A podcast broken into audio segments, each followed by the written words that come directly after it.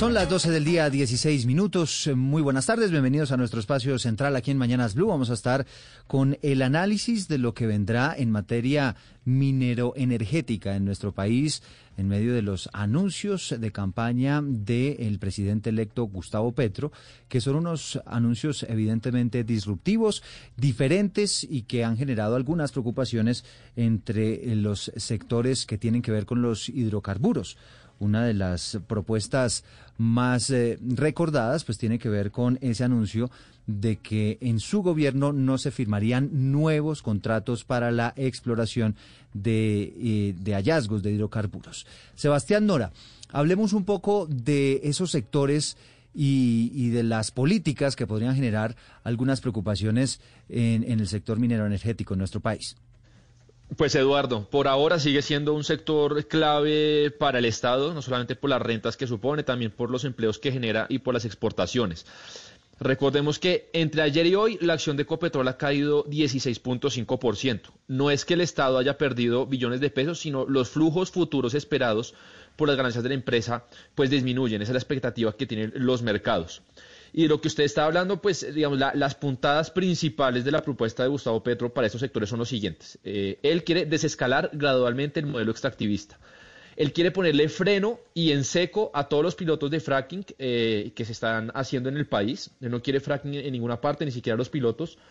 Eh, él quiere que no, no es que se cancelen, él quiere respetar la seguridad jurídica de los contratos de exploración y explotación presentes, pero no quiere firmar más contratos, es decir, no habrá nuevos contratos de exploración bajo su presidencia. Él quiere prohibir eh, en el mediano plazo la minería a cielo abierto. Las reservas, Eduardo, de petróleo y de gas, eh, él quiere que se utilicen para el consumo interno, es, decir, desincentivar las exportaciones y que esa, esa energía se use para el consumo del país. Y las últimas dos es, eh, él quiere crear un fondo para la transición energética con recursos precisamente de las regalías. Y por último, él propone que se acelere las inversiones en energías renovables, algo que ha venido haciendo este gobierno, pero quiere enfocarse en las energías eólicas, solares y de hidrógeno. Pues para hablar de estos temas tenemos invitados especiales, los diferentes gremios que tienen que ver con todos estos asuntos. Y para nosotros un gusto saludar a esta hora al presidente de Fendi Petróleo, se llama Juan Carlos Vélez. Doctor Vélez, bienvenido. Muy buenas tardes, un saludo muy cordial a ustedes y a toda la audiencia. Gracias por aceptar este diálogo, eh, señor Vélez. Pues eh, arranquemos, si le parece, con usted esa primera mirada que nos daba eh, Sebastián Nora como un resumen de lo que ha planteado Gustavo Petro frente al futuro del sector minero energético. ¿Ustedes cómo lo analizan? Bueno, eh, para nosotros lo más importante es que el gobierno se comprometa a garantizarnos durante los próximos cuatro años el combustible suficiente para poderle eh, mm, suministrar a los colombianos. Nosotros en este gremio Fendipetróleo representamos a las estaciones de servicio del país, que son cerca de 6.000 estaciones en todo lo largo y ancho la geografía colombiana y eh, pues no nos queremos como involucrar mucho en la discusión si hay que explorar, hay que explotar petróleo, si lo que está planteando el gobierno eh, es, es lo adecuado o no es lo adecuado. Para nosotros lo más importante es que al menos haya un mensaje eh, diciéndonos que durante estos cuatro años se garantiza el suministro de gasolina y de diésel en el país. También invitamos a esta conversación al presidente de la Asociación Colombiana de Minería, es el doctor Juan Camilo Nariño. Gracias por aceptar este diálogo. Gracias, Miguel. Un saludo para todos y le agradezco la invitación. Bueno, eh, pues ¿cuál es esa lectura que ustedes le dan a esos anuncios que ha hecho Gustavo Petro y lo que tiene previsto hacer en su, en su gobierno?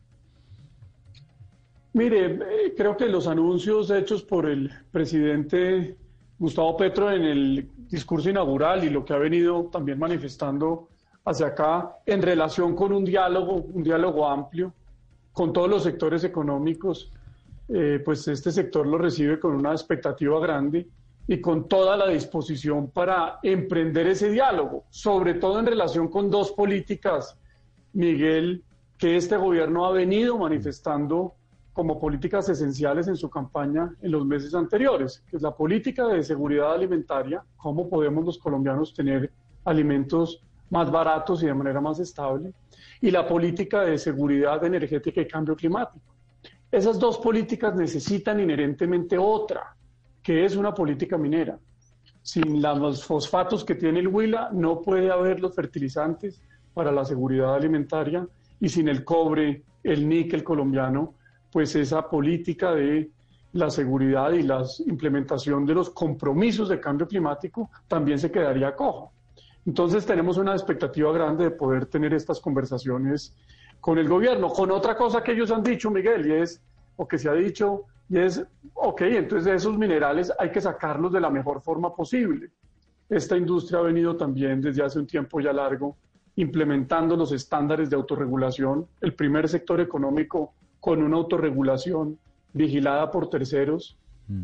visible a todos los colombianos, en donde toda la industria minera se va a calificar en el manejo del agua, manejo de la biodiversidad, cambio climático, eh, manejo y relacionamiento con comunidades étnicas y otros cinco grupos. Tal cual lo hace y tal cual se califica la industria minera canadiense, australiana, noruega, española y de otros tres países. Entonces queremos, pues por supuesto, conversar con el equipo de Palmi y el nuevo gobierno todas estas cosas que la industria minera colombiana hace. Bueno, pues es Juan Camilo Nariño, que es el presidente de la Asociación Colombiana de Minería. Le habla Eduardo Hernández, por si acaso. Ah, pero es que tengo ahí en la pantalla Miguel, Eduardo, gracias. No, no se preocupe. También tenemos a Ana Cristina desde Medellín con la camiseta de Nacional, pero, pero bueno, esas son cosas que pasan en estas reuniones, ¿no? Ya vamos a, conversar en segundos con Luz Estela Murgas, que es la presidenta de Naturgas. Estamos aquí haciendo unos ajustes técnicos también para, para poderla tener con nosotros. Doctor Nariño, eh, esa posibilidad de que no haya más contratos de exploración de petróleo, ¿qué tanto les preocupa? Mire, eh, la asociación la Asociación Colombiana de Minería, pero por supuesto ya desde la perspectiva personal, que no exista exploración tanto en minería como en petróleo, eh, compromete en un futuro el abastecimiento de los minerales. En el caso del petróleo, pues el abastecimiento, como lo dijo, era de que tengamos una, gasolina barata para podernos movilizar.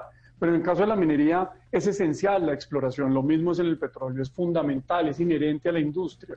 Sin ella, pues por supuesto, tendríamos unos fuertes, estaríamos comprometidos en las balanzas energéticas hacia adelante de manera muy, muy fuerte. Son las 12 del día 24 minutos y sumamos a esta conversación a Luz Estela Murgas, la presidenta de Naturgas, para preguntarle, doctora Murgas, pues en este caso, a ustedes, al gremio que tiene que ver con el gas natural y demás, ¿qué tanto les podría impactar estos anuncios del presidente electo Gustavo Petro y cuáles son sus expectativas? Miguel, muy buenas tardes. Un saludo especial a usted, a Oscar, a Valeria, a toda la mesa, Ana, y a toda la mesa, y por supuesto a los oyentes de Blue Radio esta hora, y un saludo especial a Juan Camilo y a Juan Carlos.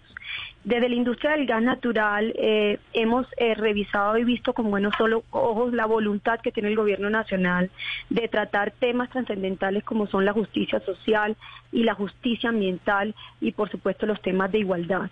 Y todo ello porque consideramos que el gas natural es esa carta que más eh, es consistente tanto con las necesidades de la transición energética como con las necesidades de satisfacer las demandas sociales. Y ahí me refiero a los temas de reducción de pobreza y a los temas de brechas de desigualdad.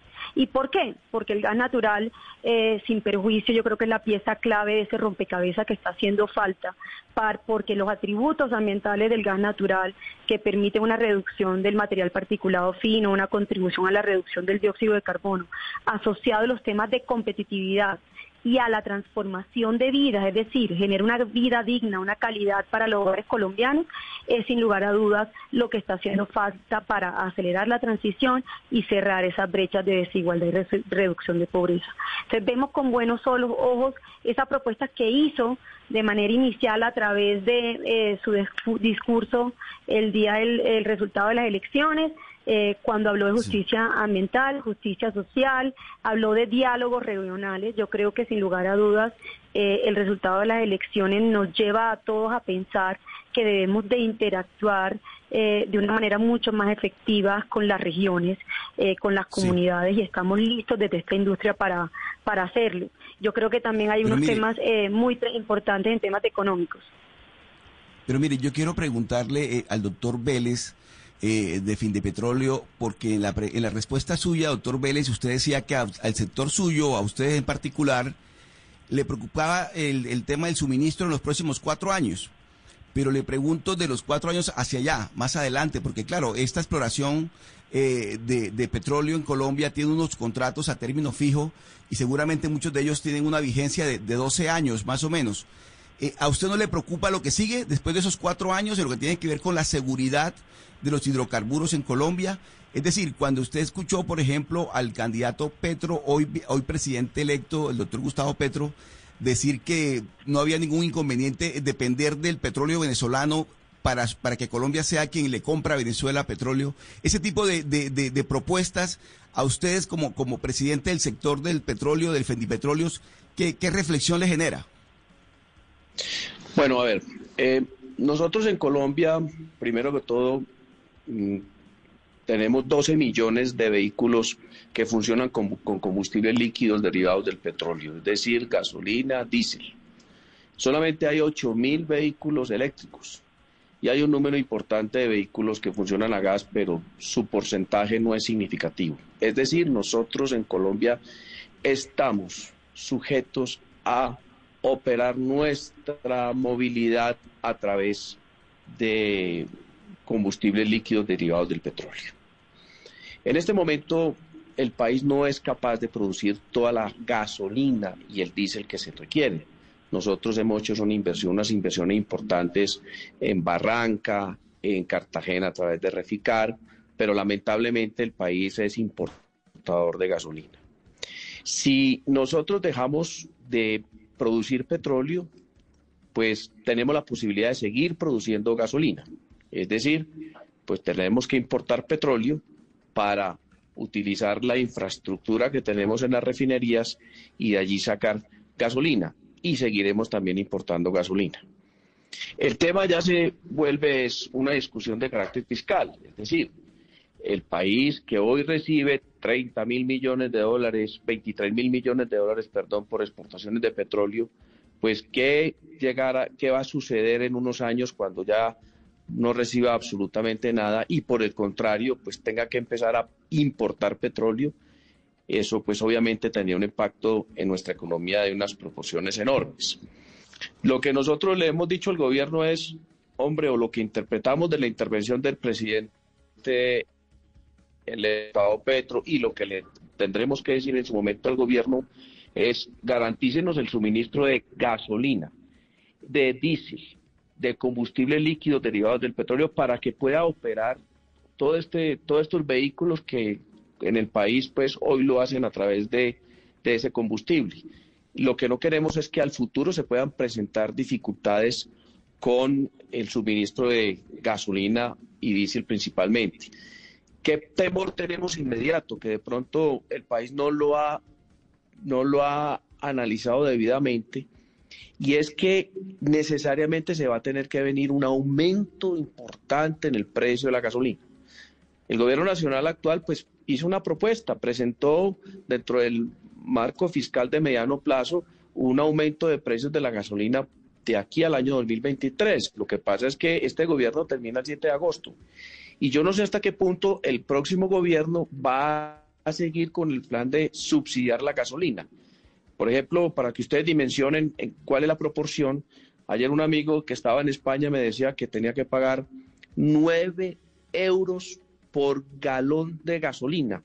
Eso equivale más o menos, eh, no sé, a 27 mil pesos, no sé, el galón aproximadamente, de lo que hoy se paga en Colombia. Eh, nosotros estamos en 9.200 pesos. El país no aguanta más ese subsidio.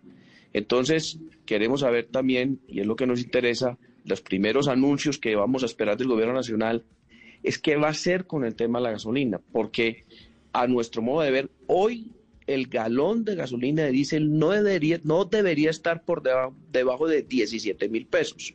Ese subsidio de 7, 8 mil pesos por galón de gasolina de diésel, pues esto llevándolo al consumo mensual se convierte en cerca de 1.5, 2 billones de pesos y uno pues se pregunta hasta, hasta cuánto el gobierno o hasta cuándo el gobierno va a ser capaz de seguir subsidiando en esas proporciones a estos combustibles. Son 24 billones de pesos al año el subsidio que hoy recibimos. Señor Vélez, un poco entendiendo pues que estamos ahora eh, dentro de un gobierno que se supone que va a tener una agenda verde muy fuerte, pues uno pensaría pues que no va a seguir subsidiando eh, la gasolina, pues porque eso digamos que sería básicamente tener un subsidio que contribuya a las energías pues que no son limpias. ¿Ustedes están dispuestos, ustedes están preparados para que haya una migración en el futuro cercano a vehículos, por ejemplo, eléctricos y que las personas en Colombia dejen de ser tan dependientes de la gasolina como tal, incluso del gas? ¿Ustedes tienen esta proyección o ustedes ven que en Colombia esto es una quimera y esto no va a ocurrir por ahora? No, nosotros como, como gremio, como Fentipetróleo, estamos comprometidos con todo el tema de la transformación energética del país y le estamos apostando a, nuevos combustibles. Por ejemplo, es Fentipetróleo hoy viene haciendo, viene trabajando de la mano de Gasnova, que es otro gremio importante, que son los que representan hoy el GLP, y viene haciendo todo dándole todo el apoyo para la implementación del autogás o GLP, que es un combustible muy barato, que es un combustible que de fácil, de fácil manejo y las inversiones que se requiere hacer en las estaciones de servicio, pues comparándolas a las del gas natural vehicular, son casi una sexta parte. En eso estamos nosotros jugados. Las electrolineras que también eh, deben estar por todo el país. Con EPM hemos ya firmado un convenio para eh, eh, implementar las gasolineras en las diferentes estaciones de, servicio que están ubicadas en las carreteras del país, porque muchos de los problemas que ha habido con, con los carros eléctricos es que pues no existe la forma de llevar un carro eléctrico de Bogotá a Cartagena porque pues no tiene usted dónde, entre comillas, tanquearlo. Es decir, donde haya una electrolinera donde usted pueda cargar su vehículo y por eso hay que implementar un plan de electrolineras a nivel nacional. Y el tema del hidrógeno, pues nosotros ya vimos y trabajamos y fuimos, visitamos a Reficar, eh, eh, eh, estamos muy lejos del hidrógeno verde, muy lejos, muy lejos.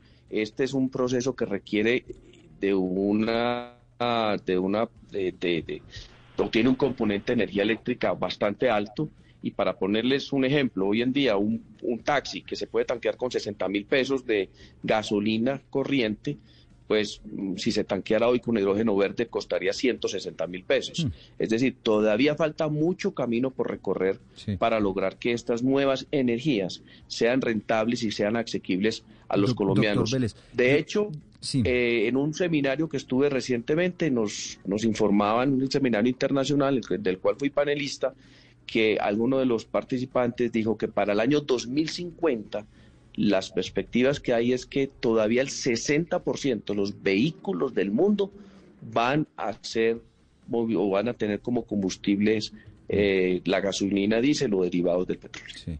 Bueno, doctor Vélez, yo le tengo aquí una pregunta muy rápida, sin embargo le voy a pedir aquí que rápidamente se acomode su cámara para que lo veamos mejor en la reunión, para que podamos tener una, mejor transmisión. Doctor Vélez, eh, una pregunta muy puntual. Según lo que, lo que usted está planteando, ¿estaría dispuesto Fendipetróleo a apoyar o a respaldar la idea de terminar con el Fondo de Estabilización de Combustibles? No, esa es una decisión que le corresponde al gobierno nacional. Pues, yo, si usted me acompañaría, doctor? Que si yo estoy de acuerdo que le suban la gasolina y él dice la, a la gente, pues voy a decir que no.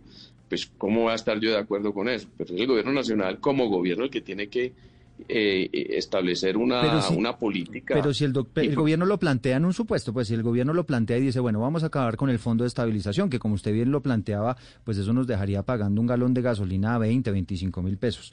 En ese, en ese orden de ideas, ustedes lo acompañarían, es decir, respaldarían esa idea que, tenga eventualmente el gobierno?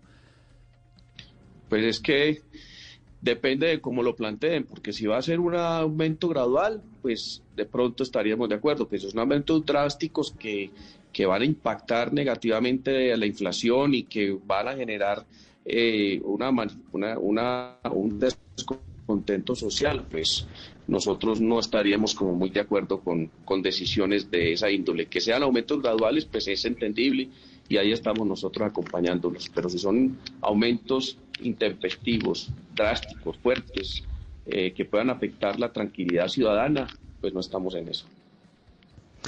Señora Murgas, la explotación del petróleo va muy cogida de la mano de la explotación del gas. Y el gas juega un papel importante en este momento dentro de la estrategia de descarbonización del país, de Colombia, que es muy ambiciosa. Para el 2050 nos comprometemos 26 a reducir nuestras eh, emisiones de carbono en un 50%. De acuerdo con las propuestas del futuro presidente Gustavo Petro, ¿cómo modificaría esa estrategia de descarbonización en cuanto a lo que concierne al gas, al rol que el gas tendría dentro de ella?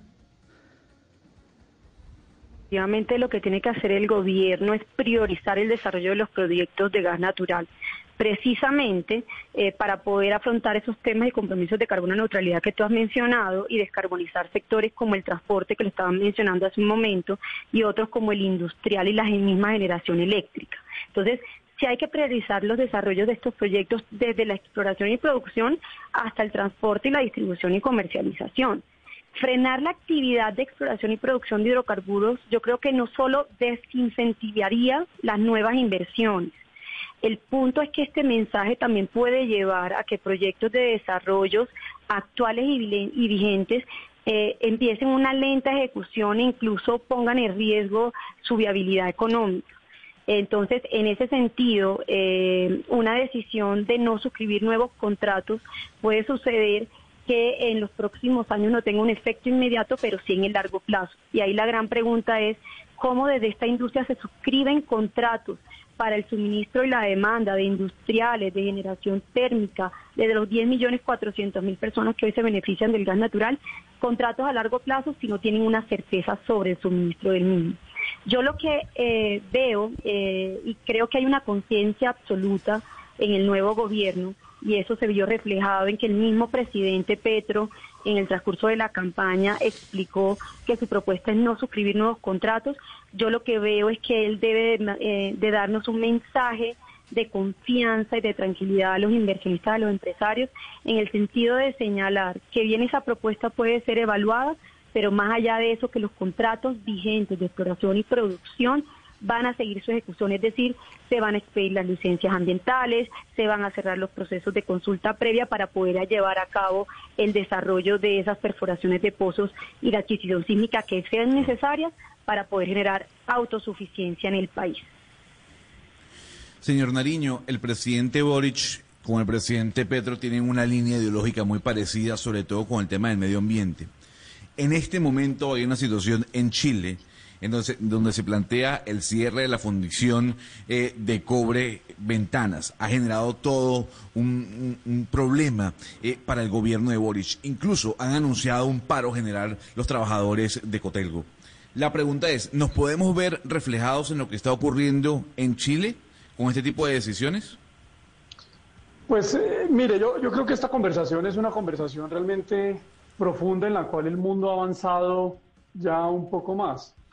Y la única realidad en todo esto es que cuando uno mira los analistas, de los estudios que le muestran o muestran cuáles son las principales limitaciones para que los países o las compañías cumplan con sus acuerdos de reducción de gases de efecto invernadero, que se, cuáles son las principales limitaciones en el mundo hoy actuales para poder implementar los compromisos de cambio climático, surge una variable que antes no surgía, que es que una de esas principales limitantes es el abastecimiento de minerales. El abastecimiento de minerales como el litio, como el cobre, como el níquel que Colombia tiene. Entonces esta conversación de minería y medio ambiente es una conversación que cada vez tenemos que darla con mayor tranquilidad porque sin minería, ese mundo más verde, esa Colombia más moderna, con movilidad eléctrica, como ustedes lo habían, estábamos hablando ahora, esa Colombia más verde que estamos pensando todos, y la implementación de esas políticas públicas necesita más minerales. Y no puede existir esos compromisos y el cumplimiento de los mismos sin los minerales que necesita el mundo, en unas cifras aterrantes. Déjenme, yo les doy dos. Según el Banco Mundial, para el 2050 se necesita 450% más de litio de lo que se produce hoy en el mundo para las baterías eléctricas. Se necesita solamente, comparado con eso, una cifra menor, 7% más de cobre para todas las turbinas eólicas y paneles solares que el mundo necesita. Pero ese 7% implica tener 7 o 8 minas, como la mina más grande hoy que tiene Chile, que produce un millón de toneladas. Entonces creo que esta conversación es una conversación en la cual hay que hacerla de una manera mucho más honesta en, en esa relación en la relación de un mundo más verde, de una Colombia más verde y la necesidad de una industria minera más fuerte, porque la uno no puede suceder sin lo otro. Son las 12 del día, 42 minutos. Los estamos acompañando desde Mañanas Blue, analizando todo este panorama minero energético. Les confirmo, acaba de escribir Nicolás Maduro, el presidente de Venezuela, que efectivamente conversó con Gustavo Petro había dicho esta mañana el eh, presidente electo que había conversado con el gobierno de Venezuela pensando en la reapertura de fronteras. Se está confirmando a esta hora del mediodía que esa conversación fue directamente con el presidente de Venezuela, Nicolás Maduro. Ana Cristina, desde Medellín. Sí, Eduardo, yo quisiera que nos devolviéramos un poco con el doctor Vélez a hablar sobre el precio de la gasolina. Usted bien lo ha dicho que el aumento es inminente, el, aumento del precio pues es inminente, por más que usted quiera decir que no, que no lo quisiera decir, pero pues esa es, esa es la realidad y, y es lo que tenemos que aceptar todos y que a todos nos afecta. Pero para que los oyentes entiendan un poco mejor, eh, doctor Vélez, cómo sería ese nivel de afectación, porque hay personas que creen que el aumento de la gasolina no los tocaría quiénes serían los más afectados y a quiénes, y si es posible que a nadie lo toque, que haya alguien que no lo toque un aumento de la gasolina. Bueno, Ana Cristina, mira, eh, la gasolina en el país eh, se aumentó, el precio, perdón, el precio de la gasolina en el país aumentaba o disminuía de acuerdo a una fórmula que estableció el gobierno hace unos años, basada principalmente en un déficit, un superávit que se presentaba periódicamente en el Fondo de Estabilización de Precios del Combustible. Lo que se buscaba era que no existieran unas variaciones drásticas en el precio de los combustibles y que, digamos, la política macroeconómica del país siempre pudiera tener en cuenta un precio de los combustibles es, de, de cierta manera estable y evitar así, pues, unos aumentos importantes en el tema de la inflación o una disminución también en la inflación que podría pues afectar todas esas estrategias eh, macroeconómicas. Así que esa fórmula se basaba principalmente en el precio internacional del barril de petróleo por una parte y por otra parte en el dólar. Cuando la pandemia, en marzo del 2020, el gobierno nacional de una manera intempestiva acaba con esa política, con ese plan de trabajo que traía de tiempo atrás y disminuye de una, sola vez, de una sola vez el 22 de marzo el precio de la gasolina y del diésel en un 15%. Y de ahí empieza a subir el precio de una manera escalonada para, pues buscando no afectar la economía, no afectar la inflación y llegando a unos niveles hoy que tenemos hoy en día eh, muy similares los, a los que habían antes de la pandemia. Entonces el gobierno, al terminar con esa política de precios de los combustibles, pues lo que hizo fue desbarajustar toda la fórmula y pues estableció ya un criterio eh, diferente al que se traía en el pasado. Y es un criterio que a mi modo de ver fue o más de carácter político o más de carácter de pronto influenciado por unas estrategias de control de inflación por parte del Ministerio de Hacienda. Pero ya no se siguió utilizando aquella fórmula donde por lo general aumentaba hasta en un 3% el precio de la gasolina o disminuía hasta en un 3%. Así que quedamos en una situación caótica.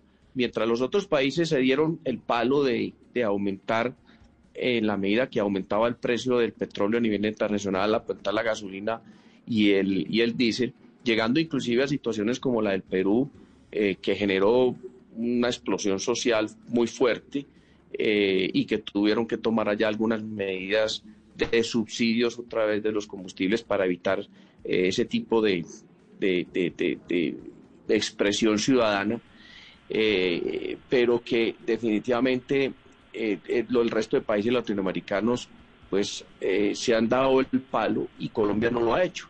Entonces dejamos, llegamos a un punto en que eh, encontramos un déficit de un fondo de estabilización de precios de combustible de 33 billones de pesos. A nosotros el gobierno nos, nos, habla de 14, pero es que nos está contando el déficit de los dos últimos semestres, pero no nos está contando el déficit de lo que viene desde el año 2020 a hoy, que son 33 billones de pesos, que eso ya sería una cifra absolutamente eh, compleja para un país con una situación fiscal tan difícil como el nuestro.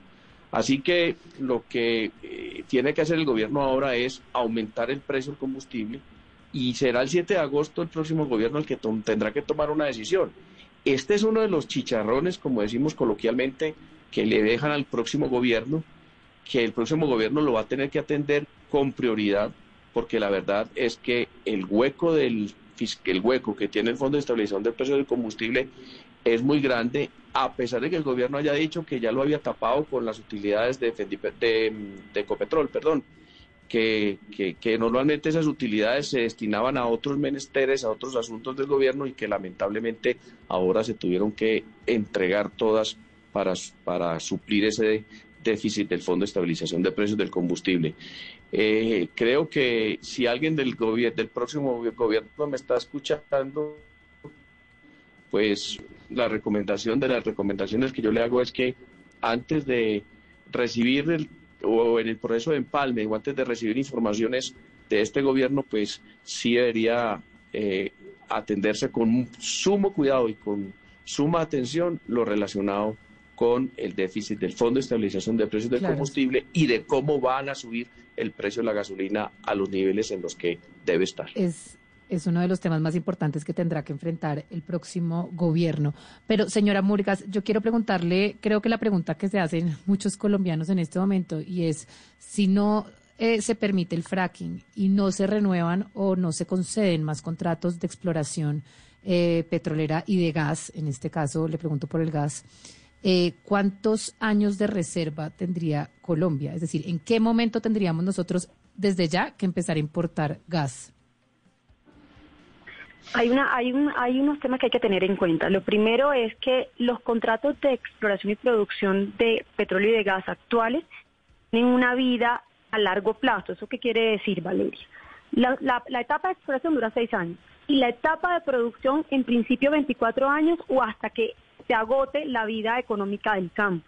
Eso quiere decir que si el desarrollo de los contratos actuales se realizara un gran descubrimiento, como en su momento fue el de la Guajira con Chuchuco y Ballena, o en su momento el de Custián y Cupiagua, que nos han por más de 45 años suministrado el gas que nos estamos consumiendo en Colombia, eso quiere decir que vamos a tener gas a largo plazo. El Ministerio de Minas y Energía, junto con la ANH, eh, publicaron las cifras de reservas recientes y hubo un dato interesante. Con reservas probadas se habla de una autosuficiencia de ocho años de gas natural, pero hay reservas probables y reservas posibles que probablemente tienen un 10% de grado de incertidumbre de existencia que sumadas y totalizadas todas esas reservas nos dan una autosuficiencia de 11.4 años. Y ahora, en ese reporte que entregan las compañías de exploración y producción a la NH, no solo identifican las reservas, Valeria, también identifican los recursos tienen otro grado de incertidumbre mayor a la reserva. Y el total de esos recursos en, la costa caribe, en el tema de yacimientos no convencionales, que es el tema del fracking, y en áreas continentales, porque ha habido ciertos descubrimientos recientes en Córdoba y Sucre, lleva a que hay más de 60 terapias cúbicos de reserva en Colombia. Hoy en día tenemos tres tenemos un potencial de 60 y eso es casi que de hablar, Valeria, que pasaríamos de una autosuficiencia de 11.4 años a 100 años de autosuficiencia. Es decir, la existencia del gas natural en Colombia es a muy largo plazo. Ahora, ¿qué pasa si no se... Pero entonces, qué pena, qué pena la interrumpo, señora Murgas, no entiendo entonces los discursos apocalípticos sobre el tema del gas que hemos venido escuchando alrededor del discurso de permitir el fracking en Colombia, que nos dicen que en siete años o en diez años máximo, pues a Colombia se le acabará el gas y vamos a tener que empezar a importar gas y las personas que dependen del gas para cocinar y todos estos discursos apocalípticos que venimos escuchando, pues en realidad no tienen sustento según lo que le escucho decir. Valeria, solo si pensáramos en costa afuera y en áreas continentales tenemos gas natural por más de 40 años, sin, sin ni siquiera desarrollar el fracking sin ni siquiera desarrollar el fracking. Cuando yo te hablo de que hoy tenemos tres terapias cúbicos, y que tenemos un potencial de 60, de esos 60, fracking significa alrededor de 24 terapias cúbicos de reservas de gas natural. Es decir, que en el peor de los casos, si eso no se quisiera desarrollar, que eh, eso, eh, esa discusión lo que tiene es un impacto en el desarrollo económico y social de Colombia, porque esos ingresos fiscales, el desarrollo económico y social que representaría para las regiones, desarrollar el fracturamiento hidráulico son necesarios para el país. Más allá de eso, reservas del gas natural habrían también desarrollando los proyectos que están en costa afuera y en áreas continentales, hoy específicamente concentradas en la cuenca Sino San Jacinto que está entre Córdoba, Sucre y algo inclusive de Magdalena. Hemos estado hablando de restricciones y prohibiciones y yo le quisiera preguntar al señor Nariño sobre estas restricciones que se dan a la minería. ¿Qué tipo de restricción eh, a usted le realmente le preocupa y cree que sería definitiva para alguna región del país? Es decir, si prohíben determinado tipo de minería en esta región del país o en, este lugar específico, ¿sería algo definitivo para, esa región? Mire, la actividad minera y el peso que tiene en dos factores determinantes en la región es muy importante. Es casi que un pilar fundamental en, el, en la estabilización social en los territorios. En La Guajira, en municipios mineros de oro en Antioquia, en los municipios mineros de níquel en, en Córdoba. Y esa, ese peso de la economía local tiene dos factores determinantes. El primero es cómo esas compañías y esa industria minera aporta en materia de salarios en unas regiones en donde suplir y balancear esa, esa actividad laboral no, no es tan fácil. Y lo segundo es en materia de compras, de compras locales. Y déjenme, yo les pongo esto en cifras para dimensionar. En el año 2020, la industria minera del país, para poder operar, para abrir las minas, abrir las fábricas, eh, le compró al país 13 billones de pesos, casi algo igual a la reforma tributaria anterior. El 85% de eso se compra en el país y se compra en el país a pequeñas empresas locales, a empresas medianas del ámbito departamental y a, empresas más grandes del ámbito nacional. Entonces el impacto de esto en lo local es muy grande, Ana. Pero lo segundo si quiere, ponga, pongamos esto de manera comparativa. La industria minera le va a entregar este año al gobierno, al fisco colombiano, para inversiones sociales, inversiones en educación, inversiones en salud, en renta, en impuesto de renta y en regalías, 8.8 billones de pesos. Eso es del 73% de la reforma tributaria anterior que nos costó mucho trabajo pasar. Y eso eh, va parte, una parte directa en materia de regalías directas a los municipios mineros. Es decir, la, la conversación en relación con la minería tiene enormes implicaciones sociales por los encadenamientos productivos que genera en lo local, por los empleos y los dineros que irriga las economías locales, pero también, por supuesto, por el impacto fiscal que tendría para el país pues no contar con esto. ¿Qué significa no contar con la minería de un año para otro para poderlo dimensionar? Significa que tendríamos que aumentar, multiplicar por seis todo el sector agrícola colombiano para recibir las mismas rentas, la misma plata del fisco colombiano. O tendríamos que multiplicar por 16 veces todo el, el sector textil colombiano, o siete veces del sector cervecero. Esa es la dimensión y esa es la magnitud. Pero, pero señor Nariño, eh, ¿podríamos hablar de alguna región o algunas regiones en Colombia que, digamos, la afectación especialmente le caería a ellas, a estas regiones? No, sin duda. Eh, mire, en el departamento del Cesar, municipios como La Jagua de Ibirico, en La Guajira, municipios como Uribia, en una gran cantidad de municipios antioqueños derivados de la minería de oro, como el municipio de Segovia, el municipio eh, de Remedios, el municipio de El Bagre. Eh, hay una, la, minería en el país, Ana, está muy diseminada, tiene un impacto profundo en el ámbito territorial en muchísimos departamentos. Eh, entonces, pues tiene un impacto también, no, no, está solo concentrada en un departamento o en un municipio, tiene una muy grande. Si usted lo mira, por ejemplo, en el carbón metalúrgico, que es completamente distinto al carbón térmico que exportamos. Hoy Colombia es el tercer exportador en el mundo de carbón metalúrgico y coque. Y de ese carbón viven una gran cantidad de municipios y familias en Boyacá, en Cundinamarca y Santander. Un carbón esencial para hacer acero en el mundo, no para producir energía. Pues la minería en el país está diseminada por muchísimos municipios en Boyacá, en Cundinamarca, en Antioquia, en el Cesar, en La Guajira, en Santander, por muchas partes que tendría un impacto social muy grande ese planteamiento que usted hace. Eh, señor Vélez, es claro, como ya nos han explicado pues, todos nuestros invitados de este programa, que eh, este año el sector minero y en, pues hablemos también del sector eh, petrolero le va a, entregar unos recursos importantes en regalías y demás al gobierno. Es decir, esos recursos le vienen muy bien. Además, también se pueden dar esos recursos porque el precio del petróleo está muy alto. Pero el, el precio del petróleo va a bajar. Ese mito de que va a seguir subiendo el precio, eso ya se demostró que eso no es verdad y va a bajar y en ese momento pues también van a bajar los eh, ingresos del gobierno. Yo entiendo que a ustedes como sector les interesa mucho poder exportar porque son ingresos que le generan las compañías que son parte del gremio. Pero ¿no creen ustedes que Colombia ha llegado a depender demasiado del eh, petróleo y de la minería en total? ¿No creen entonces que podría ser un buen momento para empezar a diversificarnos? A ver, podemos decir en primera instancia que nos encontramos en un momento de volatilidad de los precios del petróleo. Eh, de hecho, pues ha bajado el petróleo de la semana pasada acá de unos 123, 124 dólares hasta 106, 107 que puede estar hoy. Eh, casi es una caída del 10%, del 12%.